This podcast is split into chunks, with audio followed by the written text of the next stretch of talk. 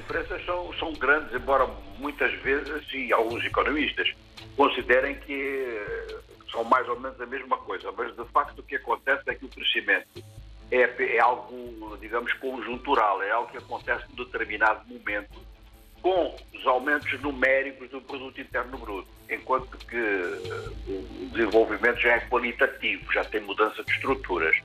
No crescimento, pode haver uh, aumento, então, conforme eu disse, do produto interno bruto, quer dizer, de tudo aquilo que se produz num país.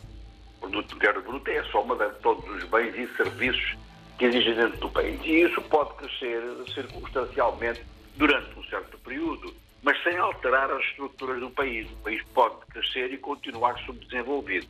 Temos um grande exemplo, que é o caso de Angola, neste século, já teve taxas de crescimento muito importantes, taxas de crescimento a dois dígitos, acima de 10%. E continuou um país eh, subdesenvolvido, com uma grande parte da população muito pobre, eh, muito pobre mesmo, e esse é o caso da África um modo geral. Já o desenvolvimento, ele representa um estágio. Seja qual for o tipo de crescimento que tenha anualmente, ele já não volta para trás em matéria de estágio. É mais sustentável. A noção de sustentável é muito utilizada pelos ambientalistas, mas ela é utilizada pelos economistas há muito tempo. Ou seja, que é um tipo de economia que já atingiu um determinado estágio, que mesmo que as taxas de crescimento sejam baixas, por exemplo, nos Estados Unidos, às vezes há taxa de crescimento de 0,2%.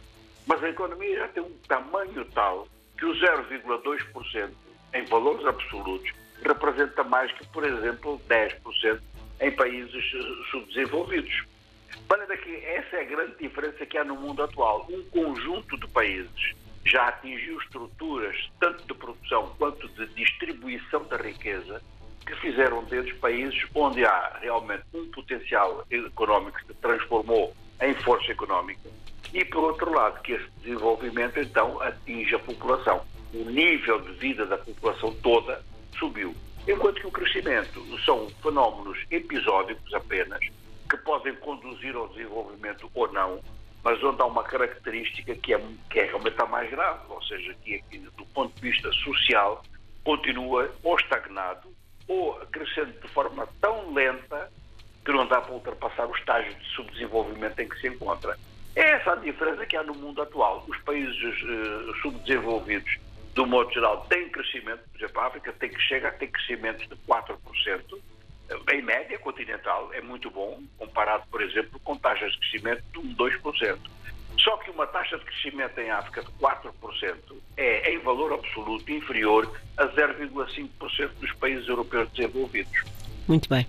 E o G7 e o G20 estão uh, relacionados com esta diferença? Olha, forma sim, mas não totalmente. De certa forma, por exemplo, o G7 é considerado, é apresentado como um bloco dos países mais desenvolvidos, as maiores economias do mundo, o que não é verdade, porque a China é a segunda economia do mundo e não faz parte do G7. O mais certo seria dizer, e também não se pode dizer que sejam os países capitalistas mais desenvolvidos, porque a China também é um país capitalista. Mas há outros países que são considerados como países uh, digamos, no terceiro mundo, economias menores que têm maior volume que algumas do G7. É o caso do Brasil, é o caso da Índia, é o caso da Indonésia.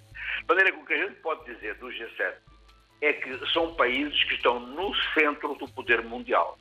São os países da União Europeia, os Estados Unidos e o Canadá e o Japão. E há quem defina que são mesmo as sete economias mais desenvolvidas do Ocidente, nesse caso incluindo o Japão como país ocidental. De maneira que é um, é um centro de poder, no fundo, que tem afinidades económicas e afinidades políticas entre si e que determina muito a, a política internacional. Já o G20 é uma soma de países do G7, esses G7 faz parte, com países de economias menos desenvolvidas, é o caso, por exemplo, do Brasil, é o caso da Índia, é o caso da Arábia Saudita uh, e, da, e da África do Sul, mas que já atingiram também um determinado grau de desenvolvimento. O subdesenvolvimento tem dois graus. E o grau de desenvolvimento mais do subdesenvolvimento mais avançado costuma chamar-se então dos países emergentes. E continuamos aqui, portanto, com uma divisão. A maior parte dos países do mundo não faz parte nem do G7 nem do G20, porque não atingiu um grau de desenvolvimento para isso.